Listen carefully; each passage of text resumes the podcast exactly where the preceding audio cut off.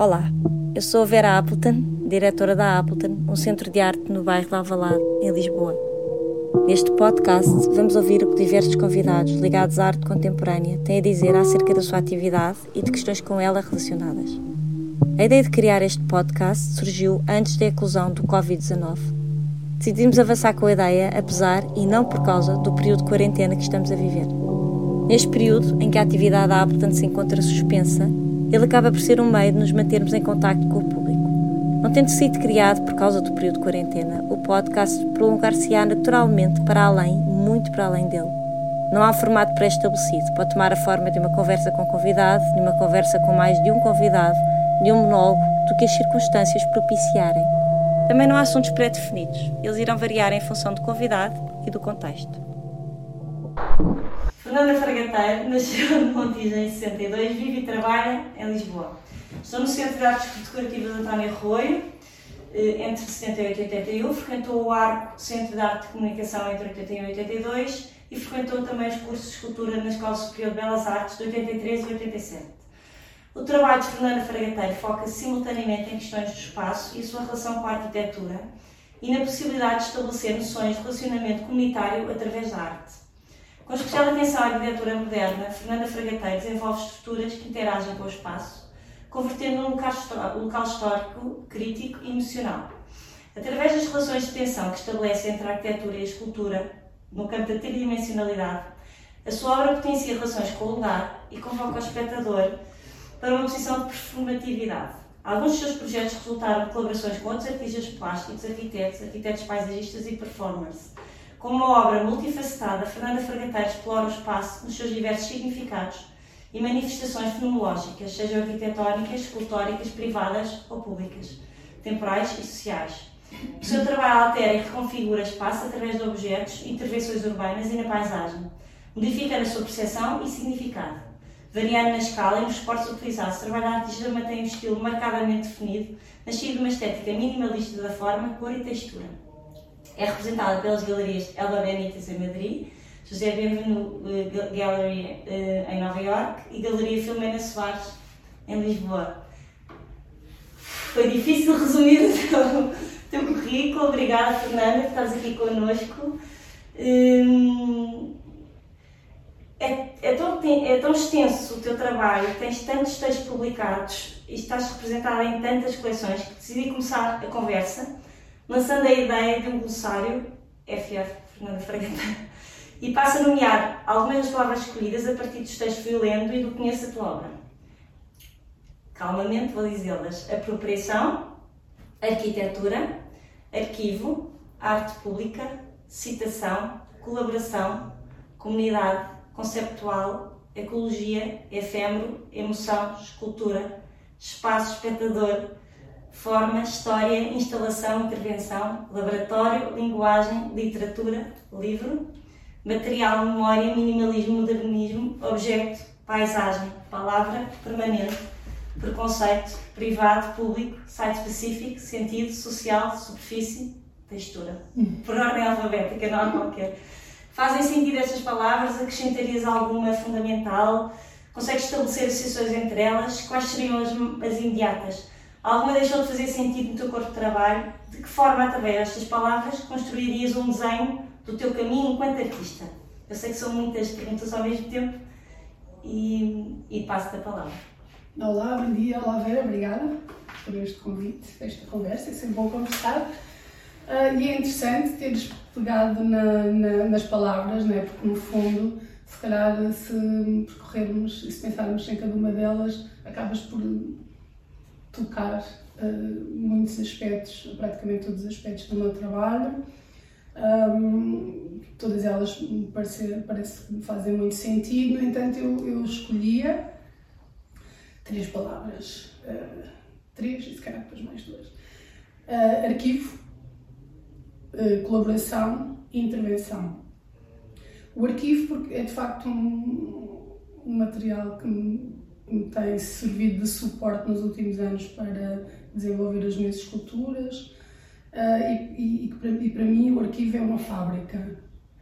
Uh, portanto, é o oposto daquela ideia de que o arquivo é uma coisa que está parada, não é? Para mim, o arquivo é de facto uma fábrica, é uma eterna descoberta, uh, contém uma multiplicidade de possibilidades de encontros e de reencontros e é um lugar em potência.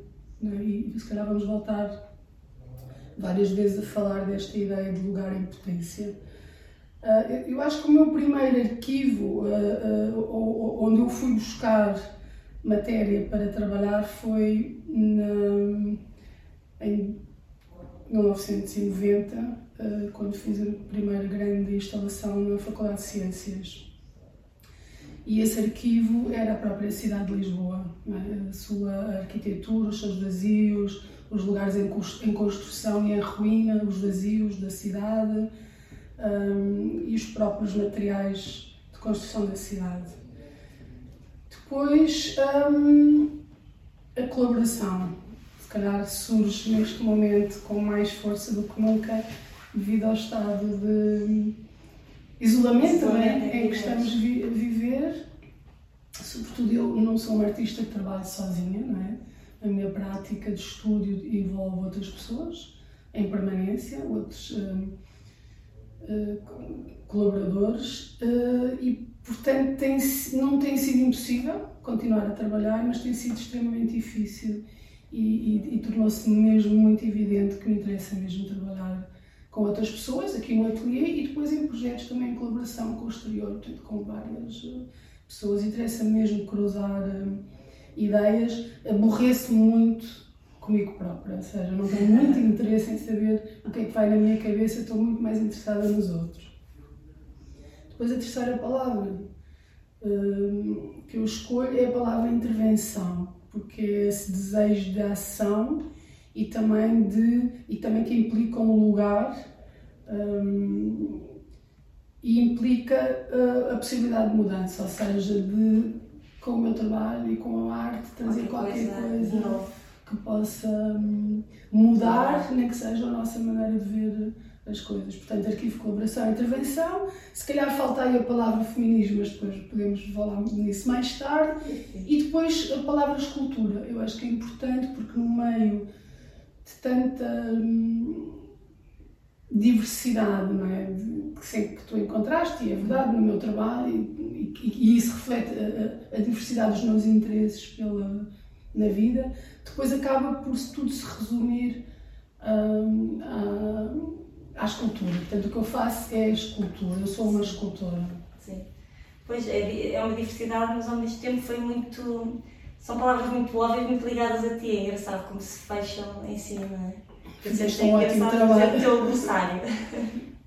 já sabes, já tens um glossário. Acrescentar feminismo. Hum, quando decidiste ser artista, agora recuando um bocadinho no tempo, hum, com que dificuldades te deparaste? Achas que essas dificuldades serão as mesmas para uma jovem artista hoje? Eh, gostava de referir como um dos exemplos a obra Casa com Pátio, que apresentaste na Cultura Gestal há 16 anos. Não sei se tinhas apresentado antes ou se, se reapresentaste lá. Que, da qual faz parte uma cópia de uma obra inacabada de Mondrian, que tu eh, imprimes, o eu, numa colcha. E disseste numa entrevista que ali estava implícita uma crítica à, associação ao pintor masculino, que a pintura era um trabalho masculino, essencialmente, e à artesã feminina, que era o desenho na colcha. Não é? Mas refere-se a esse facto como se fosse passado. Mas na altura isso não era um problema que ainda existia e agora ainda há muito a fazer ou achas que estas associações já. Portanto, aqui se calhar chegamos ao feminismo. Eu, olha, começando se calhar assim pela, pelo passado, né? E, e falar um bocadinho de mim como jovem artista, portanto eu comecei de facto muito, muito cedo a trabalhar de uma forma já muito uh, rigorosa e muito dedicada já na Escola de Belas Artes. Um, e devo dizer que só a posterior é que eu percebi o que é que se passou, não é? O que é que se passava uh, no, no final, estamos a dizer, meados, final dos anos 80, em que houve de facto um, um certo boom, não é? Houve um, houve um, eh, um olhar eh, para as artes plásticas, surgiram muitos novos artistas, mas se tu fores ver quem é que são quem é que eram os artistas que tinham exposições, que tinham convites para fazer projetos para representar Portugal nas exposições internacionais, era tudo muito escasso, havia, havia muito poucas oportunidades. E, portanto, essas oportunidades estavam completamente tomadas por um grupo de artistas, curadores, que por acaso eram todos, quer dizer, não é por acaso, que eram todos homens. Era extremamente difícil, foi extremamente difícil um, os primeiros 10 anos um, conseguir um, encontrar um lugar. Até os anos 90, estás a falar até mais ou menos? Até ao final dos anos 90. Uh, eu, eu, podemos, por exemplo, falar na exposição que eu fiz em 1990 na Faculdade de Ciências. Portanto, o que é que eu fazia? No fundo, eu comecei o meu caminho pelo lado mais difícil, né? pelo lado mais arriscado, pela brutalidade do pensamento como, como, como uma arma sem compromissos, sem compromissos com o lado comercial, um, sem concessões.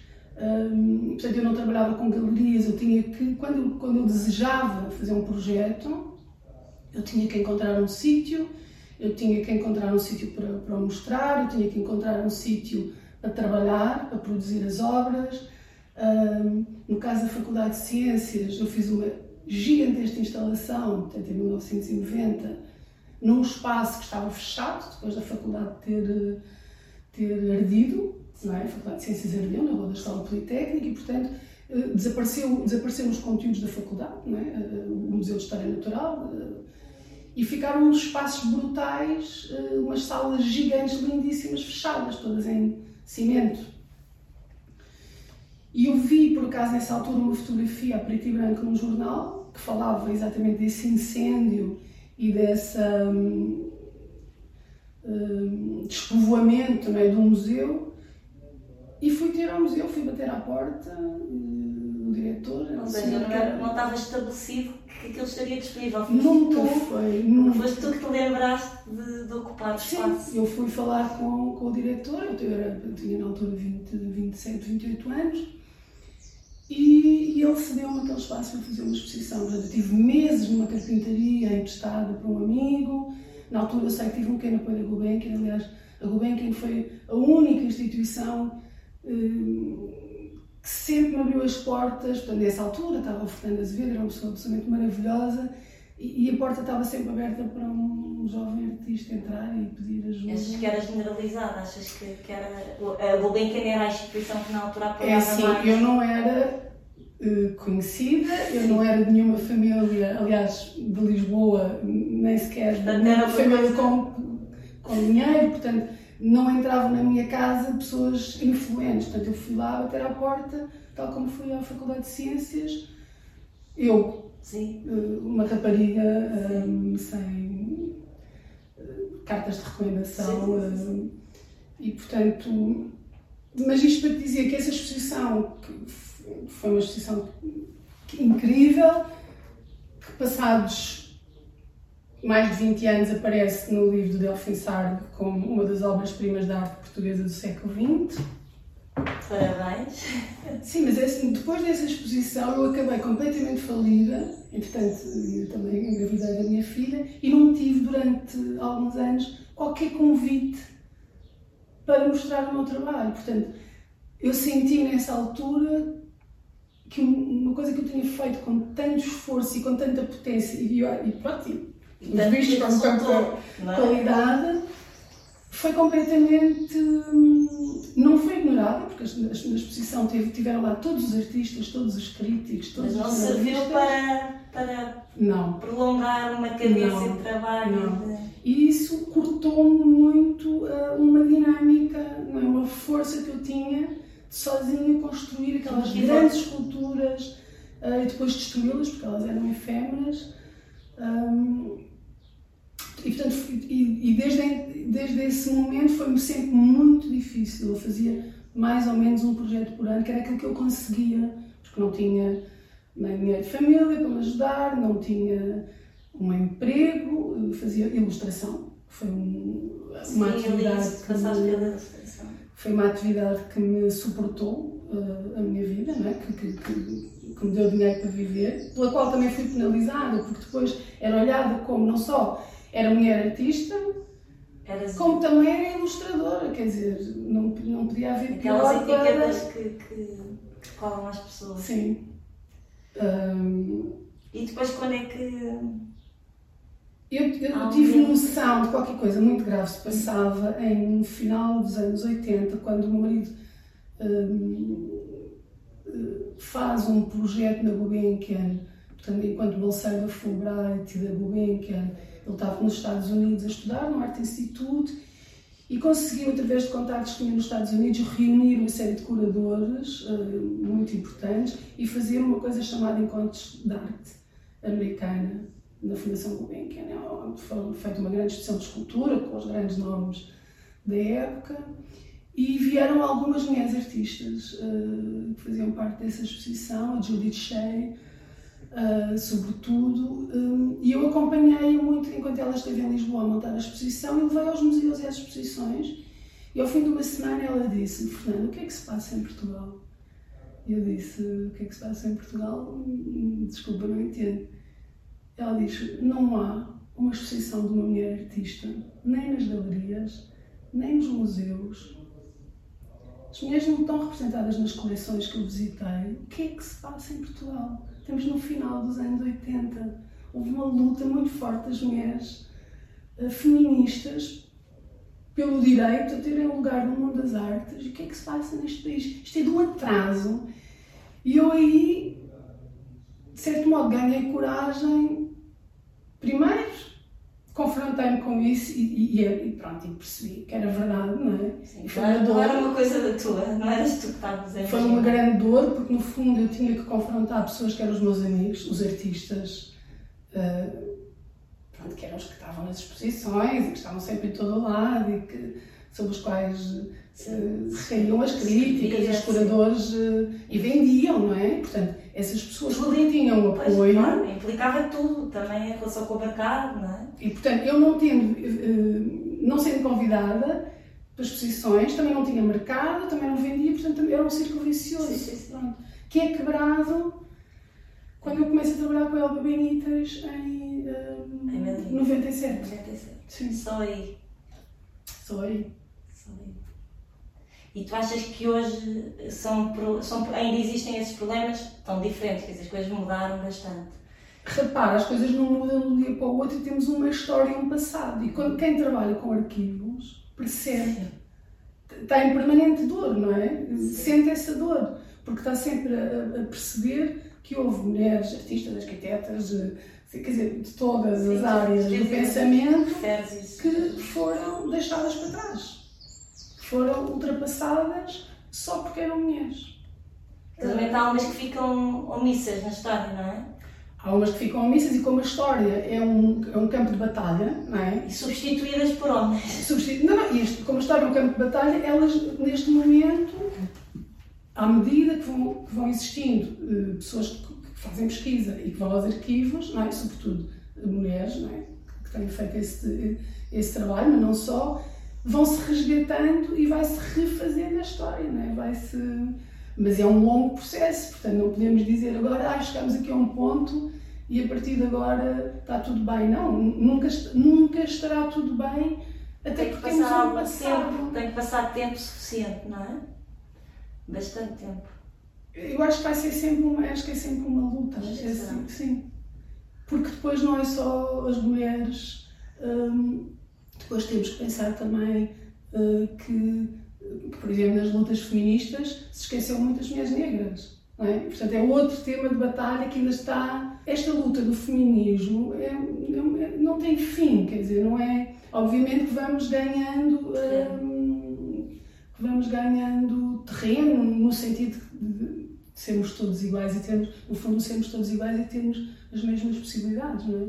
Sim, será diferente agora, com certeza, alguém chegar de fora a Lisboa encontrará exposições de mulheres eh, portuguesas. Sim, De outra forma. não tem nada a ver, quer dizer, houve muita gente que trabalhou para repor eh, isso, e posso aqui mencionar, por exemplo, Isabel Carlos, que foi fundamental também para o meu trabalho, ao convidar-me também nos anos, em 94, por acaso isto já foi em 94, Antes- antes, antes da Elba, para fazer um, um projeto de arte pública. E lembro-me da Isabel me dizer que me convidava, porque gostava do meu trabalho, porque era uma boa, arti uma boa artista, mas também para repor um bocadinho a injustiça de eu não estar eh, representada. E, e, e portanto, ela, acho que ela fez um trabalho uh, muito importante pelas mulheres artistas. O António Pinto Ribeiro, na Cultura Gesto, quando foi curador e fazia compras para a coleção, ele encontra uma coleção, eu não quero arriscar um número, mas eu penso que menos de 10% da coleção era eh, composta por mulheres artistas. Deve estar a acertar no número. Estar a acertar. Nessa altura deve. Sim, é porque eu fiz E será em 90 e muitos, não é? Aí já, não, não, já são 2000 e pouco. 2004, 2003, quando Ele entra-. Mas ele entra quando na Cultura Gesto. Hum, Não sei, entrou antes, entrou antes. E fez esse trabalho, não é? E depois foi logo muito criticado, porque eu às vezes ouvi as pessoas dizerem ah, ele compra mulheres que por causa de estar com ao pé de raparigas, uma coisa absolutamente... Ou seja, isto de facto é uma batalha, isto não, é, um- não há aqui nada de inocente, e portanto quem tem o poder não quer perdê-lo, não quer dividir, não quer partilhar. Hum, e sobretudo na altura não havia essa consciência, eu acho que agora é muito diferente. Eu fico muito feliz de ver jovens artistas hum, a trabalharem ao lado de mulheres e homens trabalharem juntos, quer dizer, um espírito de Não faz sem- faz sentido. sem Nem sequer haver essa questão de género. Fernanda, sobre a tua relação com o público, diz o João Pinheiro Anda que o corpo está raramente explícito no teu trabalho, que esse corpo é principalmente o do espectador, que desejas entender como dado integrante aleatório das suas peças, figurante e usuário natural, mas consciente dos passos que essas peças criam. O teu trabalho tem uma relação muito óbvia com o espectador. Identificas com o que o João diz, de que forma essa relação interfere no teu processo? O espectador ativa a peça? Qual a importância que este tipo de projeto tem para ti?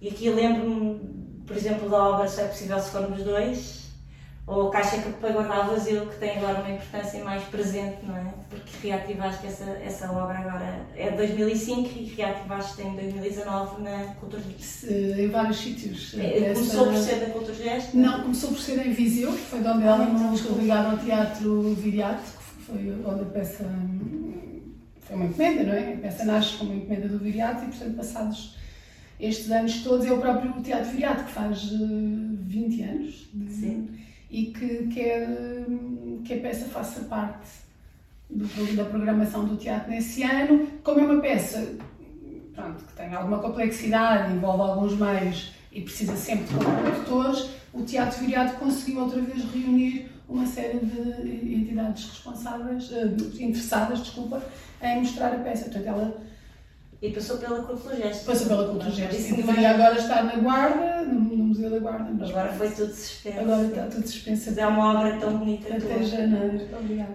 Então, Eu acho que sim, quer dizer, há um núcleo, há um núcleo do meu trabalho em que é mais evidente essa, hum, essa necessidade ou essa, esse apelo ao- à, à- participação do espectador. Hum, e se calhar na peça só é possível se formos dois, isso está bastante resumido, até porque quando, quando dizíamos o próprio título parece que pressupõe que também há, estamos a falar de uma relação entre o espectador e a obra, não é? Em que, em que a obra também é uma entidade que precisa do espectador, não é? Eh, E que vê, não é? Que observa o espectador e que o espectador hum, responde. Portanto, hum, embora seja uma peça que, é feita para ser usada por dois corpos, não é? Falando de dois corpos humanos, mas, mas também está implícita essa ideia de que, de que há uma dependência né, entre a obra e o, e o espectador. Um, e pronto, acho que sim, acho que é, mesmo que as minhas obras não possam ser usadas, ou seja, já fiz algumas peças que de início hum, as pessoas poderiam, imagina, caminhar sobre elas ou hum, alterá-las hum, ou interagir com as obras. Eu fui, salvo raras exceções, eh, desviando-me um bocadinho desse caminho e, estou muito mais interessada na ideia mais utópica de possibilidade, não é? que a peça te contenha essa possibilidade de interação, mas que tu não interajas realmente com ela.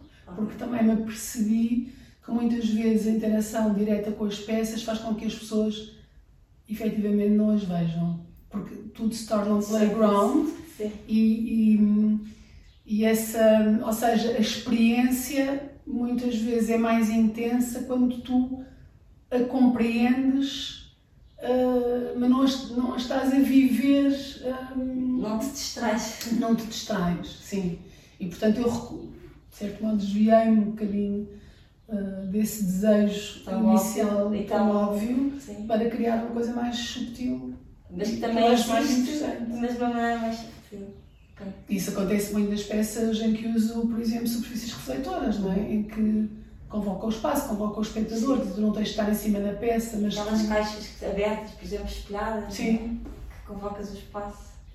E as pessoas, quando passam pela peça, veem-se o espelho para. Há uma imagem lindíssima, depois até podemos eh, divulgar, em, no museu, eh, no Centro de eh, Graça Moraes, em Bragança, que eu fiz uma exposição ano passado. Eh, e instalei na primeira sala do museu, da- do centro, desculpa, eh, uma peça hum, de espelhos, uma peça que eu fiz para a Bienal de Coimbra, que são Sim, um grande chão sei. de espelhos sobre, os, sobre os, o qual vão estando é um corredor, não é? é um, sim, é um enorme corredor, é um duplo, chama-se duplo negativo, e sobre, essa, sobre os espelhos estão colocadas, colocados fragmentos de uma demolição. Portanto, percebes que são pedaços de uma parede, não é? já, não, já não consegues reconstruir eh, qual é que era a construção, mas cada fragmento depois tem uma, é, é em si próprio uma construção, parece um pequeno edifício, uma, uma pequena maquete. É uma fotografia lindíssima de uma visita feita por um grupo de, de- de crianças, não sei, 8, 10, 11, 12 anos no máximo, que se espalham ao longo do espaço e cada uma delas está numa posição. Umas estão deitadas no chão, a olhar para um determinado fragmento, outras estão curvadas, mas todas, absolutamente todas, estão fixas num dos elementos da peça. E é, é uma peça, é uma dança, quer dizer, aconteceu ali um, um- um momento que eu só tenho, foi registado como fotografia. só tenho esse pequeno registro não é, de, um, de, um, de, um, de, um, de um movimento que se fixou e que é maravilhoso. E que eu, se escolhesse uma peça sobre o, o meu trabalho, se pudesse só escolher uma imagem, eu acho que escolhi essa imagem.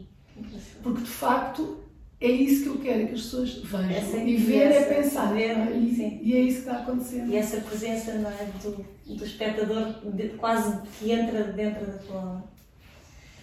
A influência, passando mudando agora de assunto, que eu acho que é um assunto também muito importante no teu trabalho, a influência de outros artistas e da própria história, eu ponho da arte entre parênteses, no teu trabalho, que não é só história da arte. E agora falo de Jorge Stoss, que- escreveu algumas vezes sobre ti, e que disse que na tua pesquisa e no desenvolvimento do teu trabalho frequentemente ligas à história, ou mais que isso, a fissuras na história. Fala-nos dessa tua relação com artistas, arquitetos, com história, literatura, seja através de apropriações, inspiração, cópia, seja trabalhos em parceria. Essa relação está intencional- intencionalmente espelhada nas títulos de exposições, em que muitas vezes nomeias quem te inspirou, ou nas fichas técnicas em que colocas os títulos dos livros que utilizas como matéria-prima para a obra. Bem, isso é mesmo uma, uma pergunta que dava uma. Uma resposta muito longa. mas não, é, é isso, eu de facto. hum, pronto, a minha prática é essa, estar constantemente a conversar com os artistas, realmente são eles que me interessam. Ah, e, e no campo da arquitetura também muito com os arquitetos, porque, porque ah, também me interessa muito perceber o que é que, o que, é que discutiram, o que é que pensaram. Hum, eles aparecem em momentos muito específicos, ou seja, hum, também tem a ver com as circunstâncias da minha vida, da realidade, dos momentos políticos, de, que me fazem ir buscar atrás determinados artistas uh. É óbvio que pronto, há, há, um- há momentos que me interessam muito, que são aqueles momentos de revolução e de mudança, né? estamos a falar hum, do, do modernismo, é? do, do, do, do, princípio do século XX, que é de facto um, momento na história absolutamente mágico, onde, por exemplo, os artistas, mas também os designers e os arquitetos foram, de certo modo, mágicos, não é? os mágicos do momento, transformaram mesmo e pensaram uh, a construção de um, de um, novo mundo, um mundo para, to, para todos, não é? E depois também um momento um, para mim também é fundamental, que é de certo modo a década em que nasci, que são os anos 60, que também uh, há um movimento de libertação uh, imenso e, e pronto, e há, são momentos de grande viragem, de pensamento profundo sobre a construção do mundo. Um, e portanto há muitos artistas eh, que vêm, eh, com quem eu converso, que vêm desses, eh, desses momentos. Mas se calhar agora queria referir algumas artistas uh, que são extremamente inspiradoras neste momento para mim e, e, e, sobre as quais eu tenho estado a trabalhar. Uma delas é Charlotte Pozanensky, que é uma escultora, escultora alemã que também no final dos anos 60 um, escreveu um manifesto e afastou-se do arte. Portanto, é alguém que está num processo de, de, de grande visibilidade e de, e de grande dinâmica e que acha que a arte não, não, não, já não tem mais nada a contribuir para uma mudança social e, portanto, ela, ela decide de, de, dedicar-se à sociologia do trabalho, casa com socióloga e, portanto, passa o resto da vida dela a trabalhar nessa área. Um, e o trabalho... escreve o tal manifesto. Ela escreve o manifesto, sim. E, e eu, eu, acho muito interessante, vou, vou, muitas vezes, leio muitas vezes o que ela escreveu e olho muito seriamente para o trabalho dela, porque eu também, eu acho que quase todos os dias eu penso que poderia fazer outra coisa, que poderia fazer qualquer coisa que pudesse contribuir ainda mais. A tal intervenção, a tua palavra. E é óbvio que sei que vou continuar. Uh, a lutar dentro deste campo, uh, dentro, usando a minha linguagem, não é?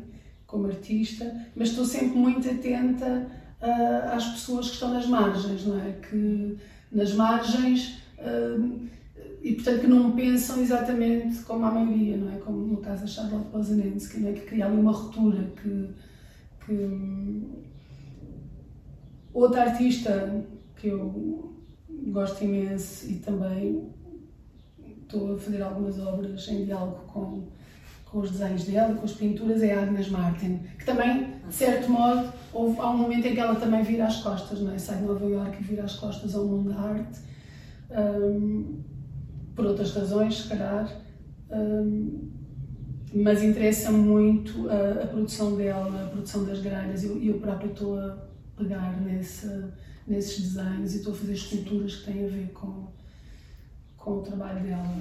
Outra artista também bastante radical na sua postura, a Kevin Holland, é uma americana que também tem uma relação muito difícil com, um, com o mercado da arte e, portanto, que recusa, um, recusa bastante estar dentro do, do sistema e tem uma voz muito única. E depois há uma, uma artista que me inspira todos os dias, que é a Lourdes de Castro.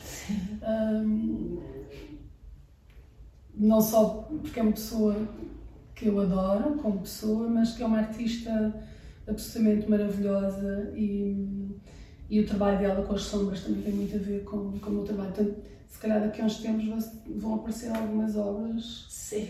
Que têm. que me, e no fundo também pôr os artistas, ou seja, eu não só converso com eles, mas também uh, é ponho-os a conversar uns com os outros, não é? Sim.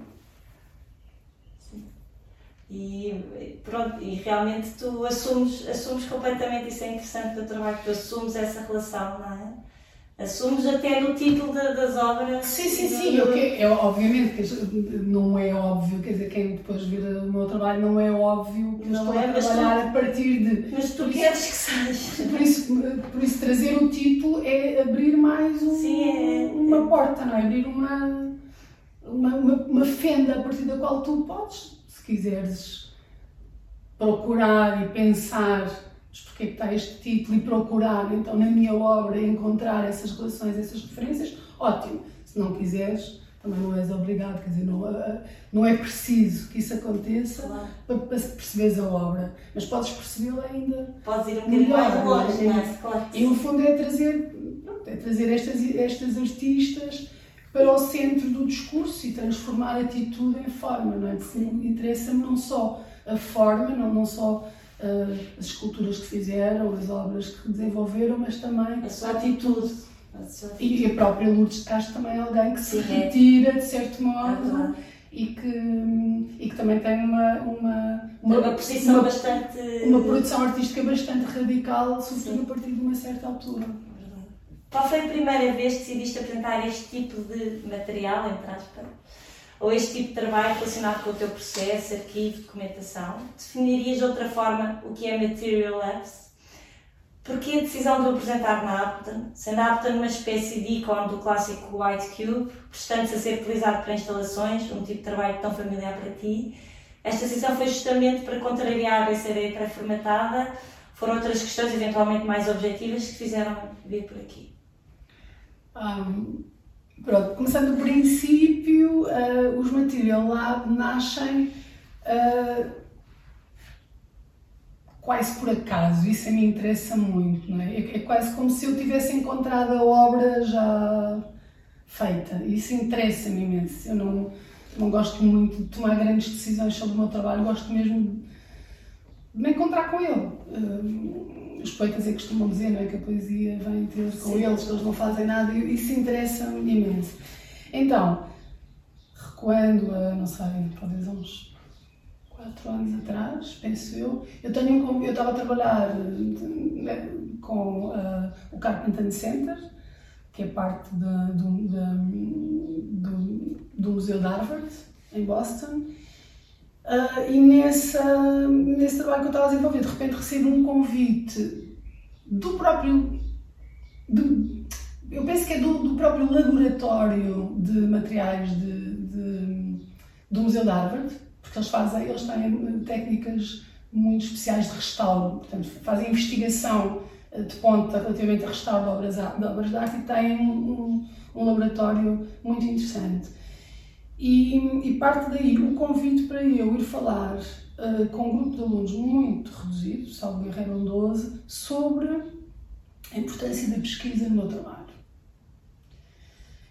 E, e pronto, eu fiquei a pensar no assunto, dos alunos, uh, o que é que eu, como é que eu vou explicar isto, vou fotografar uh, as minhas obras, vou levar imagens das obras e depois explico de onde é que aquela obra veio, que tem uma referência ao Attiburger, ao Bauhaus, ou... Bem, andava ali às voltas e não me apetecia nada levar imagens, apetecia-me também porque estávamos a falar de um laboratório, não é? Que é um sítio onde tu uh, mexes. Sim, mas... um lado prático, não é? E então pensei que podia levar os próprios materiais uh, os próprios. que eu uso, os restos das esculturas, as coisas que não foram usadas, o que sobrou, uh, o texto onde me inspirei, a página da revista onde eu li uma entrevista que suscitou uh, resolver o trabalho de uma certa maneira, um, uma maquete, uh, um, uma amostra de um material que eu tive que escolher para decidir qual era o material da escultura. E isso eram tudo materiais estavam no estúdio, mas estavam dispersos, não é? À exceção das revistas e dos livros, que eu tenho alguma organização e tenho algum arquivo organizado, tudo o resto estava disperso. Então pensei, a partir da dimensão máxima de uma caixa que eu pudesse transportar comigo no avião, quantas caixas poderiam caber dentro dessa grande caixa e, portanto, cada caixa iria revelar eh, materiais que correspondiam a uma obra específica.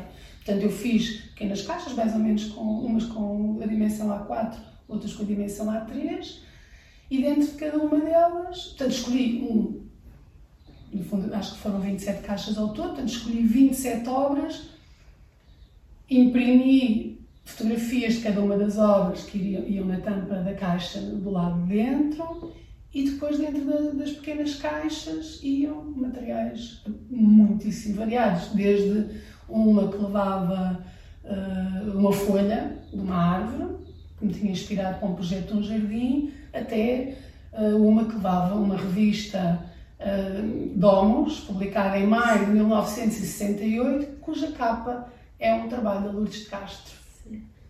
E dentro dessa Domus vem um grande artigo sobre a Lourdes de Castro em Paris, muito nova, muito bonita. Portanto, estamos a falar em maio de 1968. Coisas que tu.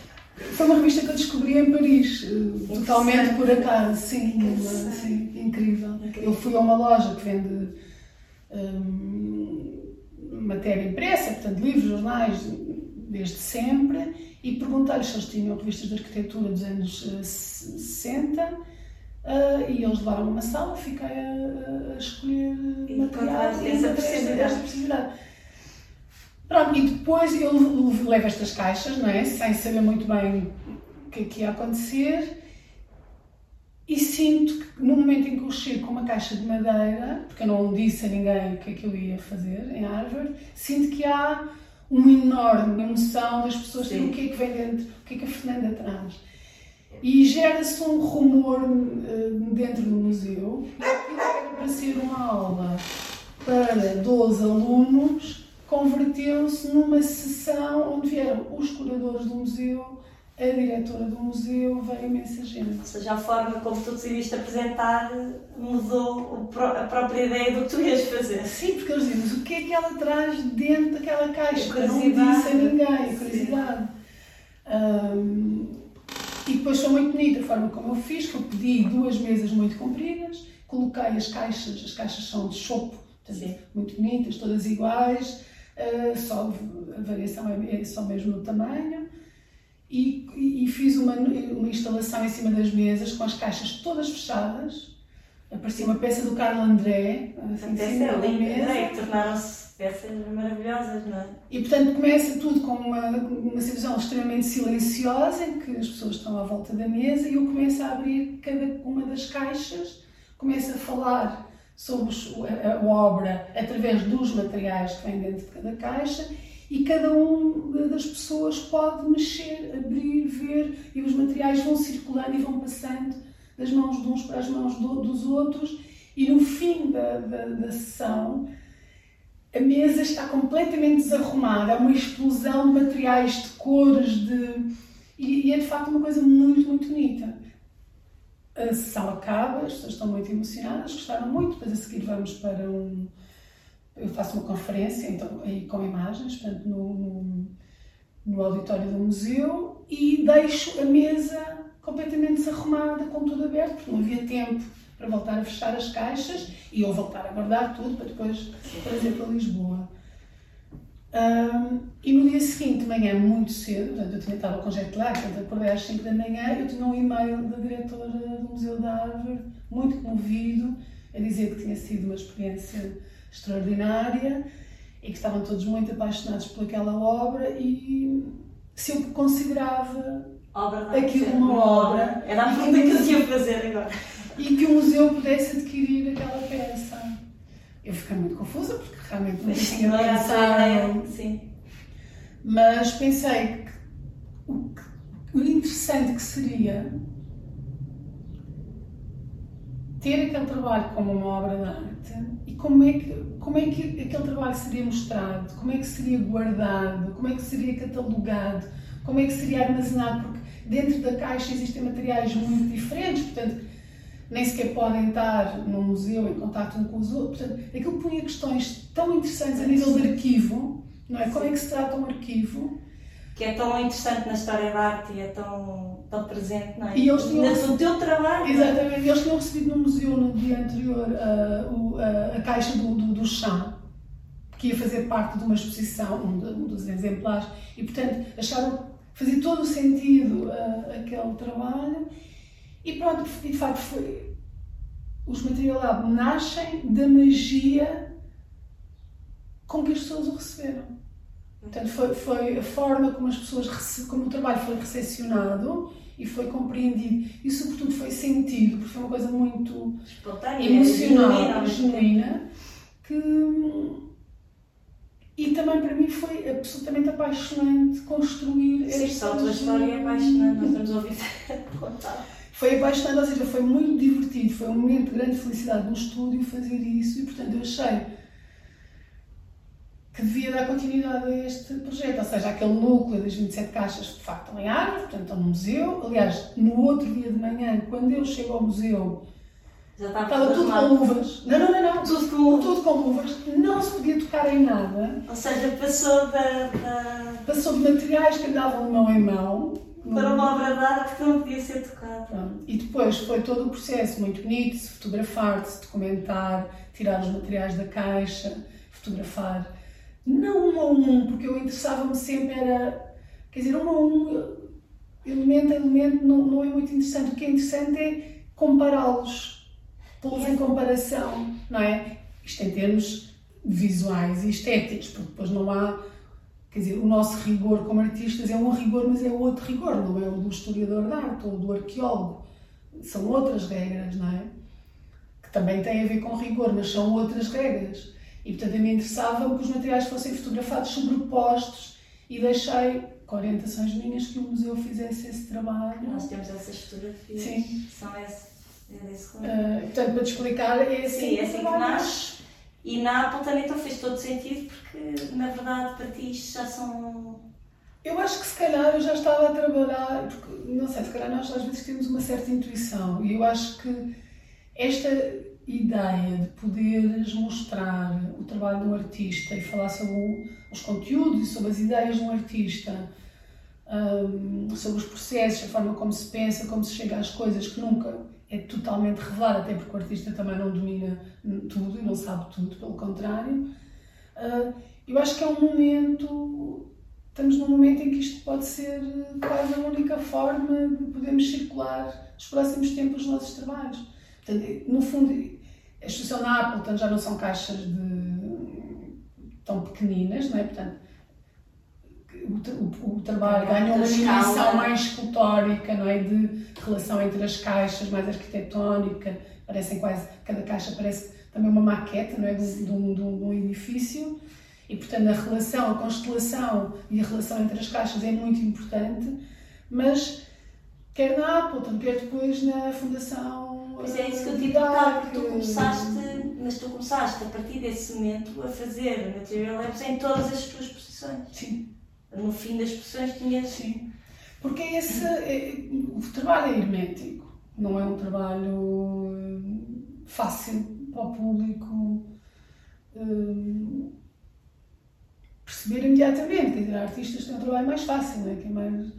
Portanto, o meu trabalho é hermético, mas o meu desejo, e, e- e- é assim que eu trabalho, e, é- não, não me interessa eh, torná-lo mais óbvio, não é?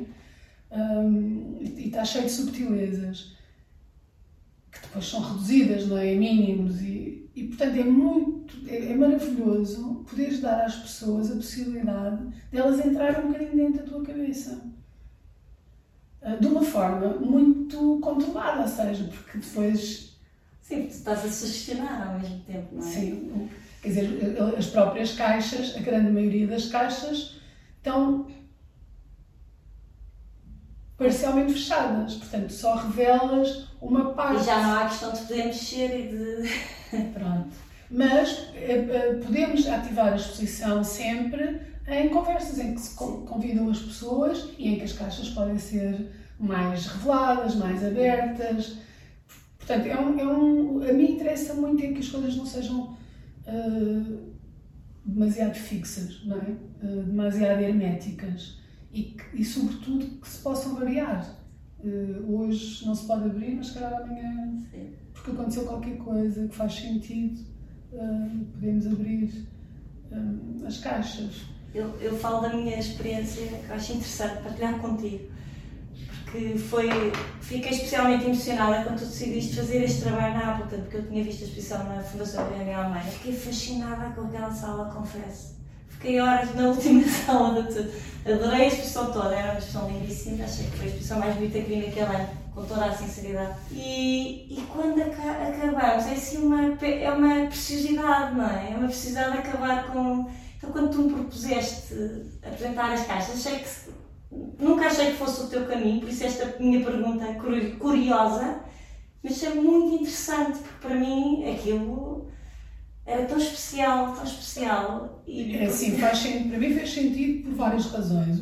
Por um lado, quer dizer, também eh, a própria Appleton também mudou um bocadinho o seu paradigma, não é? Tornou-se um espaço também mais experimental, é? mais aberto, uh, não só a jovens artistas, mas também que possa ser um lugar de experiência, porque dizer, já temos as galerias, não é? que são espaços comerciais e, e, pronto, e, e necessários. E necessários. Uh, depois temos os museus que são mais institucionais. Mais institucionais e, e, de facto há pouco espaço para teres uh, um trabalho que está entre, não é? Que está entre. Uh, um, e Pronto. por um lado isso e também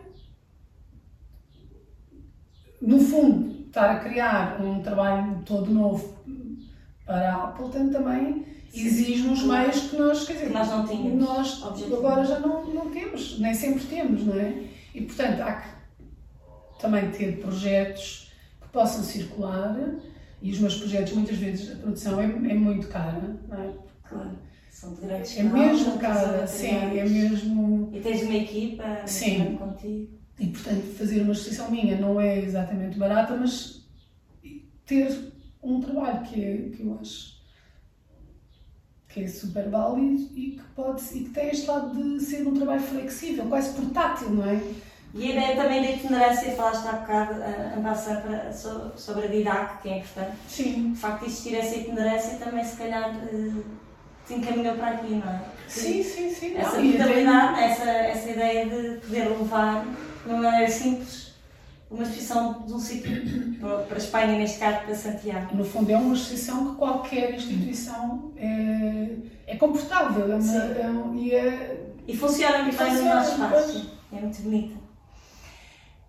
Agora, a última pergunta sobre o período específico que vivemos agora. Isto porque eu acho que é uma experiência interessante, o que nós vivemos o que sentiste quando depois de montar uma exposição que envolveu tanto investimento a todos os níveis, não pudeste abrir ou inaugurar?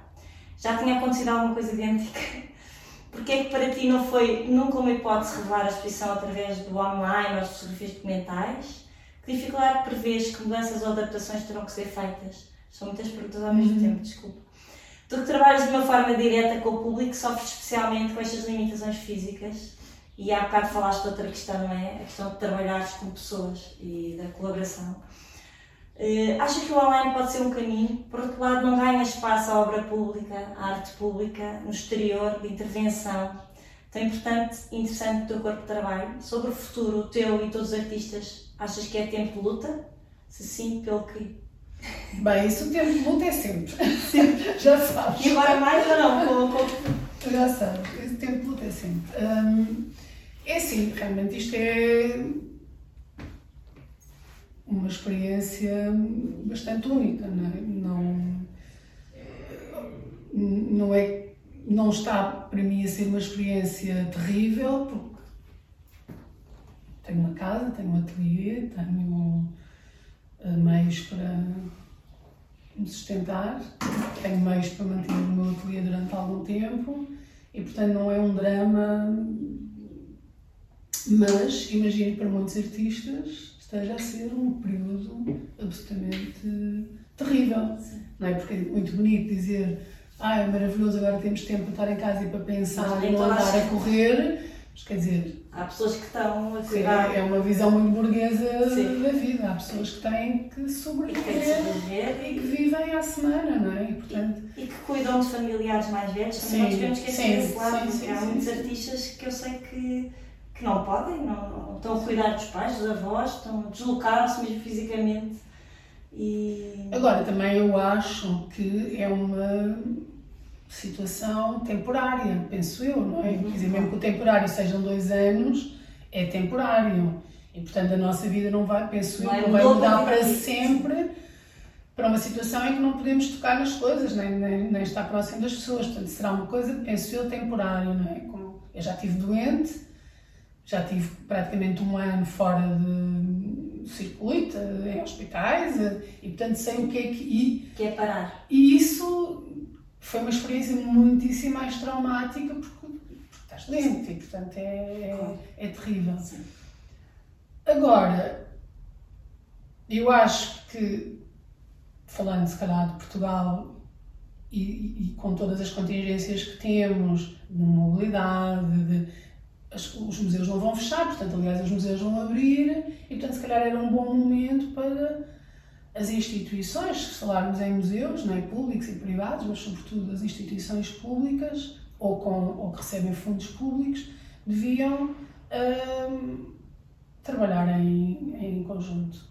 Trabalhar em rede, trabalhar numa estratégia também de compromisso com a arte portuguesa, porque Quer dizer, obviamente nós queremos ajudar, quer dizer, não é o sermos portugueses que nos distingue de nada e não devemos ser proteccionistas, mas neste momento em que temos dificuldades em sair, em, em, em, na mobilidade, se calhar era bom definir uma, uma estratégia nos próximos dois anos para olha, divulgar e fazer exposições de artistas uh, portugueses como eu, então, não, não, não, não quero que façam expressão minha, não é para mim, estou a fazer nada, mas que, que estão em situações, numa situação complicada que é já não são os jovens artistas e que têm uma série de projetos e que podem ir fazendo, e também não são artistas super consagrados que têm uh, possibilidades de expor nos museus. E quando eu falo em expor nos museus, não é fazer exposições uh, uh, sobre a obra do artista, é, é, é, o museu ser um laboratório.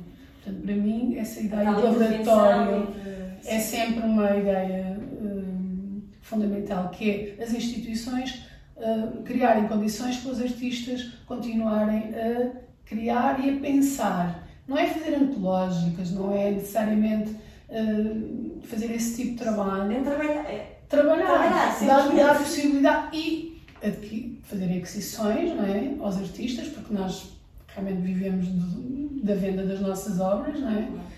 E fazer isso de uma forma articulada, como uma estratégia, não é? Um, é a altura para isso, não é? Na verdade. Eu acho que é a altura para isso. E, e, obviamente pensar em exposições que não custam. Pronto, não tens que trazer obras muito longe, que não custam fortunas. Um, o trabalho online é fazemos aquilo que podemos, mas não é a mesma coisa, não é? Não é a mesma coisa estarmos aqui a conversar nós as três, olhar nos olhos umas das outras. Uh, e estarmos no Zoom a fazer uma. E mais ainda quando se trata de obras de, obras de arte. Tens que ver. Aliás, o nosso conhecimento da maior parte das obras de arte já é através de imagens, não é? Sempre foi, ou dos livros, Sempre uh, ou da televisão, ou dos vídeos, dos filmes, mas a possibilidade de experiência tem que estar sempre de experiência de, de, de ver, de ver ao vivo é única. Não, é? não existe um substituto para isso. E por isso achaste, concordámos, não é? Na altura que, que íamos manter a exposição, a exposição ficou inóvel, ficou, ficou pronta e decidimos esperar para abrir então ao público. Sim. É o que faz sentido Eu acho caso, que sim. Não? Mesmo sendo Material Labs. Aliás, podemos fazer isso e, e complementar hum, com imensa informação. Aliás, estamos a preparar um livro, portanto, temos imagens. Eh, e estamos a ponderar fazer conversas, eventualmente, sobre isso, dinamizá-la de outra forma. Sim, mas também eu senti que quando uh, começámos com esta quarentena, que houve um, uh, um, quase um desespero em colocar coisas afora, não é? E se calhar também houve, acho que é, é bom haver uns momentos de espera e de, e de reflexão. E de, paragem. Porque a espera é uma coisa ativa, não é? Não, é, sim, não estamos parados a esperar, estamos sim, a pensar. Sim, sim, a, sim. E às vezes ir a correr, mostrar logo tudo o que temos para mostrar, também sobrecarrega. Uh, e, e, há uma capacidade de limite também, porque tu estás no computador a ver 300 museus, uh, 400 exposições, 500 conversas com artistas, mil estudos de artistas, portanto há um, há um limite, há que, há que também resguardar um bocadinho. Pronto, vamos abrir a nossa exposição em junho, esperamos nós, no início de junho, não, em, não no dia 18 de maio, vamos esperar mais um bocadinho, mas vamos preparar o espaço e tudo para isso. Haverá um manual de procedimentos e avançaremos. Ótimo. Muito obrigada, Fernanda, Obrigada. por esta conversa e Até junho. até junho.